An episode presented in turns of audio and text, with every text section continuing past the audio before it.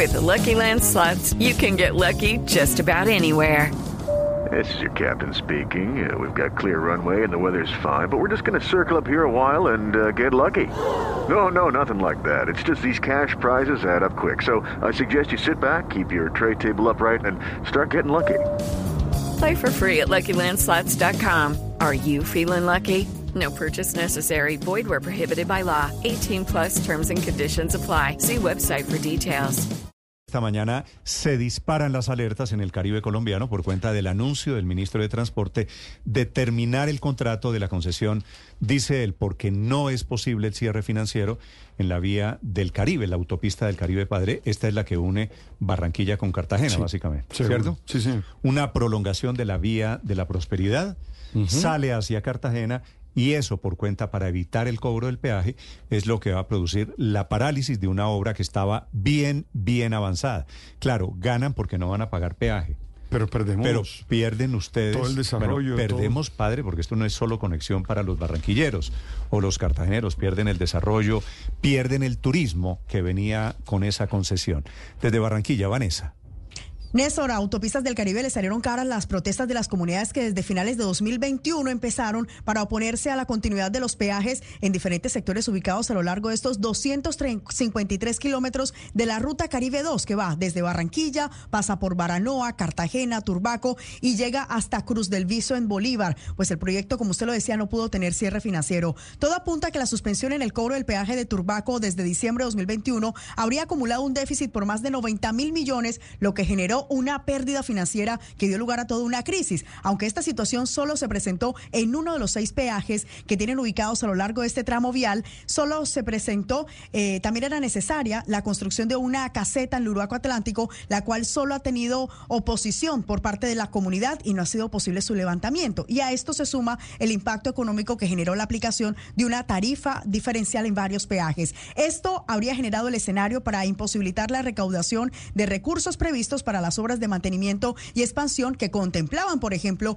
la construcción de 74 kilómetros de doble calzada, 19 kilómetros de variantes, el levantamiento de al menos unos 16 puentes peatonales y la generación de más de 4 mil empleos directos y 2.700 indirectos en la fase de construcción. Fue por esto que el ministro de Transporte, William Camargo, indicó que al no haber viabilidad financiera, debía revertir el contrato firmado en octubre de 2021 por 35 años y que ahora busca un nuevo esquema de financiamiento. En lo personal no soy optimista de que el proyecto pueda hacerse bajo el esquema concesionado. Es un ejercicio que tenemos que revisar con la ANI, pero inicialmente lo que nos indican los indicadores es que la concesión bajo el esquema que inicialmente se había previsto ya no es viable porque no tiene recursos que garanticen la construcción y operación y mantenimiento pero el empleo para los habitantes de la zona también se verá afectado, pues la concesión Autopistas del Caribe ya prevé la terminación de contratos con colaboradores y proveedores que generaría una ola de despido. Los únicos que celebran la noticia son los ciudadanos que pertenecen a los comités no al peaje, para quienes esto sería una victoria que permitiría cambiar el sistema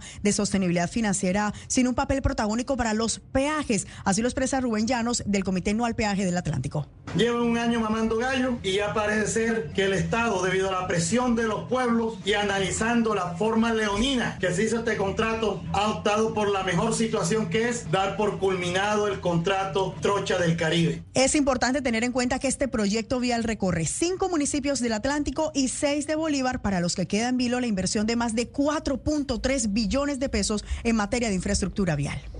Sí. Gracias, Vanessa. Dice el señor Trocha del Caribe, padre, usted que es de la zona. Sí, esto, no es una trocha, la verdad. No. No, esto es una autopista. Iba a ser, iba, Iba- a ser, iba a ser. iba a ser una autopista con todas las letras. Ha tenido muchas dificultades financieras, eso hay que reconocerlo, eso hay que decirlo, pero la solución para muchos en el Caribe no implicaba desistir del proyecto, porque ya había una serie de compromisos adquiridos, porque es No, fundamental para Pues, mejorar ¿sabe la qué es lo que pasa? competitividad Si no- de la región. Si no se hace por concesión, quiere decir con el pago del peaje, se tiene que hacer como una obra, Con obra pública, claro. Y en consecuencia, ¿quién paga la obra pública? Nosotros. Eh, los lo- contribuyentes. los impuestos. Pero además, recuerde que eso se suma a lo que había dicho la semana pasada aquí en Mañanas Blue el ministro William Camargo, que van a cobrar una suerte de plusvalía, el impuesto de valorización, por los predios que están en las vías que esto, consideran esto es un verdadero, verdadero reversazo porque hemos construido el desarrollo vial en Colombia. El poquito o mucho que hemos tenido en los últimos años a punta de estas concesiones.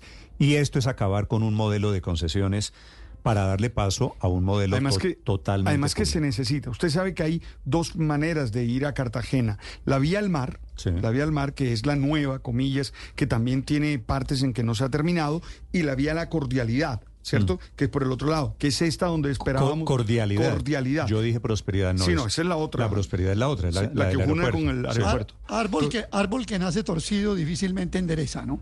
¿Qué- ¿Cuál árbol nació torcido, Aurelio? Autopistas del Caribe. ¿Usted sí sabe quién fue el estructurador de todo este proceso eh, de Autopistas del Caribe para la firma KMA? ¿Quién fue? Pues fue el señor Gabriel García Morales antes de ser viceministro, el del soborno de Odebrecht.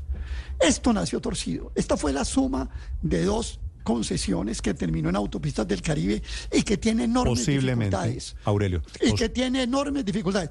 Yo creo que el gobierno tiene la razón en el saqueo a las poblaciones circunvecinas Pero de Aurelio, siete peajes es que, que, tiene. es que esto no es Ojo, esto no es un problema de, de estructuración, esto es un problema de la protesta de la gente porque no quería pagar el peaje. Pero he llamado al gerente de esta concesión de autopistas del Caribe, que allí, como ustedes acaban de escuchar, le dicen trochas del Caribe. Sé que no es una trocha, sé que es una autopista con todas las letras. Doctor Carvajal, Ernesto Carvajal, buenos días. Buenos días, Néstor. Saludos a ti, a toda la mesa y a todos los oyentes. A ver, doctor Carvajal, quisiera primero eh, que usted le explicara a los oyentes quién es el dueño de la concesión de autopistas del Caribe, cuál es la empresa que está detrás de la construcción de esos cuatro billones de pesos. Estamos hablando de una obra muy grande en Colombia. Los accionistas que están detrás de esta concesión son las empresas KMA Construcciones, Grupo Ortiz y la empresa H. Macera. Pero Néstor, más allá de, de quiénes son los accionistas de esta grande concesión, eh, está la problemática que lo- las graves consecuencias que va a tener la terminación anticipada de este contrato. Ya lo dijo Vanessa, ya lo dijiste tú, se pierden empleos, se pierde el desarrollo, se pierde la operación y mantenimiento de 253 kilómetros origen-destino. No me imagino a los bolivarenses y a los atlantites- atlanticenses llegando a los aeropuertos Ernesto Cortizos y al futuro aeropuerto de Bayunca en una trocha, como erradamente por ahí mencionaron. Sí, doctor Carvajal, ¿en qué etapa de la construcción de autopistas del Caribe se encuentra la obra en este momento? ¿Qué tiene la obra que lo hace una autopista? Porque ya escuchó usted ese testimonio del señor que dice, estos son trochas del Caribe. Para, para eh, explicarle a los oyentes de qué dimensión de obra estamos hablando y en qué estado se encuentra. Nosotros nos encontramos en etapa preoperativa en fase de preconstrucción. Llevamos dos años, cuatro meses en los cuales hemos honrado todos nuestros compromisos. Ya tenemos la ingeniería de detalle de, de todas las unidades funcionales que se van a construir. Tenemos licencias ambientales en trámite. eh, tenemos la arqueología preventiva en trámite. Y tenemos eh, toda la gestión predial muy avanzada para dar inicio a la fase de construcción. La única condición Pero- precedente que no hemos podido lograr es el acceso a un cierre financiero, dada la problemática que ya ustedes han mencionado, y que corresponde a tres riesgos de menor recaudo que están activados en el proyecto y que están With Lucky Land slots, you can get lucky just about anywhere. Dearly beloved, we are gathered here today to. Has anyone seen the bride and groom? Sorry, sorry, we're here. We were getting lucky in the limo and we lost track of time. No, Lucky Land Casino, with cash prizes that add up quicker than a guest registry. In that case, I pronounce you lucky. Play for free at LuckyLandSlots.com. Daily bonuses are waiting. No purchase necessary. Void where prohibited by law. 18 plus. Terms and conditions apply. See website for details. cargos del Estado, en este caso a cargo de la Agencia Nacional de Infraestructura. Pero, doctor Carvajal, ¿por qué si están apenas en una etapa de preconstrucción ya se está cobrando un peaje? O, o por lo menos ese peaje de la discordia en, Turbaco. ¿Cómo funciona esto? ¿Eso no se debería eh, empezar a cobrar después cuando ya se entregue la obra? Bueno, lo que pasa es que estos son seis peajes existentes. Este peaje se estructuró o inició su estructuración por allá en el año 2014 y solo hasta el año 2021 se logró firmar el contrato de concesión. Es bien importante que toda la audiencia entienda que son seis peajes existentes con los cuales se estructuró toda la, eh, o, o se soporta toda la estructura financiera del proyecto y por eso se firmó el contrato, ¿no? Pero en este caso, doctor Carvajal, bajo ese presupuesto de los seis peajes se firma el contrato. Han tenido muchas dificultades. Hoy, ¿cuáles son los líos financieros de las autopistas del Caribe? Bueno, como ya lo mencioné hace unos minutos, hay tres riesgos de menor recaudo activados. Uno es la estación del peaje de Turbaco, en donde un grupo minoritario que no representa ni al municipio, ni al departamento de Bolívar, ni a los usuarios de la vía, eh, no permite el cobro. Se hicieron 12 mesas de trabajo, se, hicieron, se propusieron muchas soluciones y pues la única propuesta de ellos era tumbar el peaje y pues ya el ministro lo dijo muy claramente, los peajes permanecen. Eh, el otro riesgo que está activado es la estructura tarifaria del proyecto. Eh, eso está contenido en una resolución, la, 85, la 8355, que es vinculante con el proyecto. Esa estructura tarifaria no se ha podido aplicar. Hoy día está cobija- cobijada por el decreto 050. Y un tercer riesgo que es la instalación y puesta en operación del peaje de Arroyo de Piedra, en donde pues ya está el predio comprado, ya están los diseños, pero no hemos podido iniciar la construcción y puesta en operación de esta estación de peaje. Pe- pe- pero, pero, doctor Carvajal, ¿cómo así que la caseta continúa? Porque la gente tiene en la cabeza de que usted se, se, se, se termina el contrato, se van ustedes y la gente cree que inmediatamente van a levantar la caseta de, del peaje, del cobro del peaje, que en ese momento no cobra a ciertos vehículos, pero sí está cobrando, eh, tengo entendido, a los vehículos de, de más pesados, de carga pesada. ¿E- ¿Esa caseta va a permanecer ahí? Sí, de acuerdo. Eh, ya lo dijo el ministro, las estaciones de peaje que hoy opera y mantiene la Sociedad de Autopistas del Caribe permanecen, pues como permanecen todas las estaciones de peaje en el país.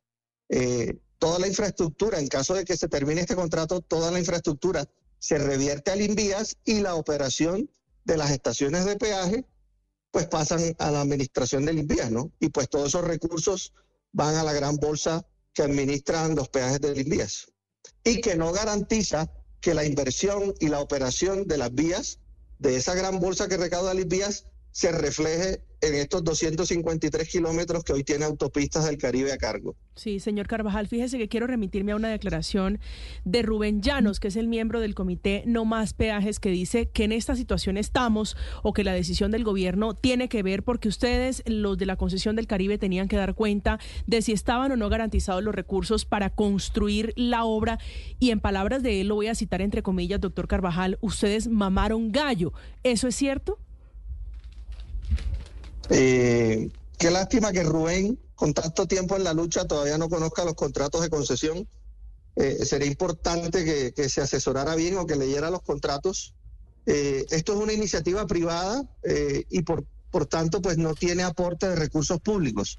Toda la estructura financiera está soportada en el recaudo de peajes y pues si hay unos riesgos de menor recaudo activados, pues difícilmente poder- podemos acceder a un cierre financiero. Esa es la explicación eh, más sencilla que puedo dar, eh, por la cual hoy pues el gobierno nacional está anunciando que habría una terminación anticipada de este Sí, proyecto. Con, con esa figura de la terminación anticipada del contrato, doctor Carvajal, ¿ustedes ya hoy dejan abandonada la obra? No, no, no funciona así, ¿no? Pues eh, desde esta misma semana nos estaremos sentando con la Agencia Nacional de Infraestructura. Nosotros, pues, como ya lo dije, llevamos dos años, cuatro meses eh, dispuestos, expectantes. Hemos propuesto diversas soluciones, eh, pues, pero no ha sido posible, ¿no? Ya lo dije, son grupos minoritarios.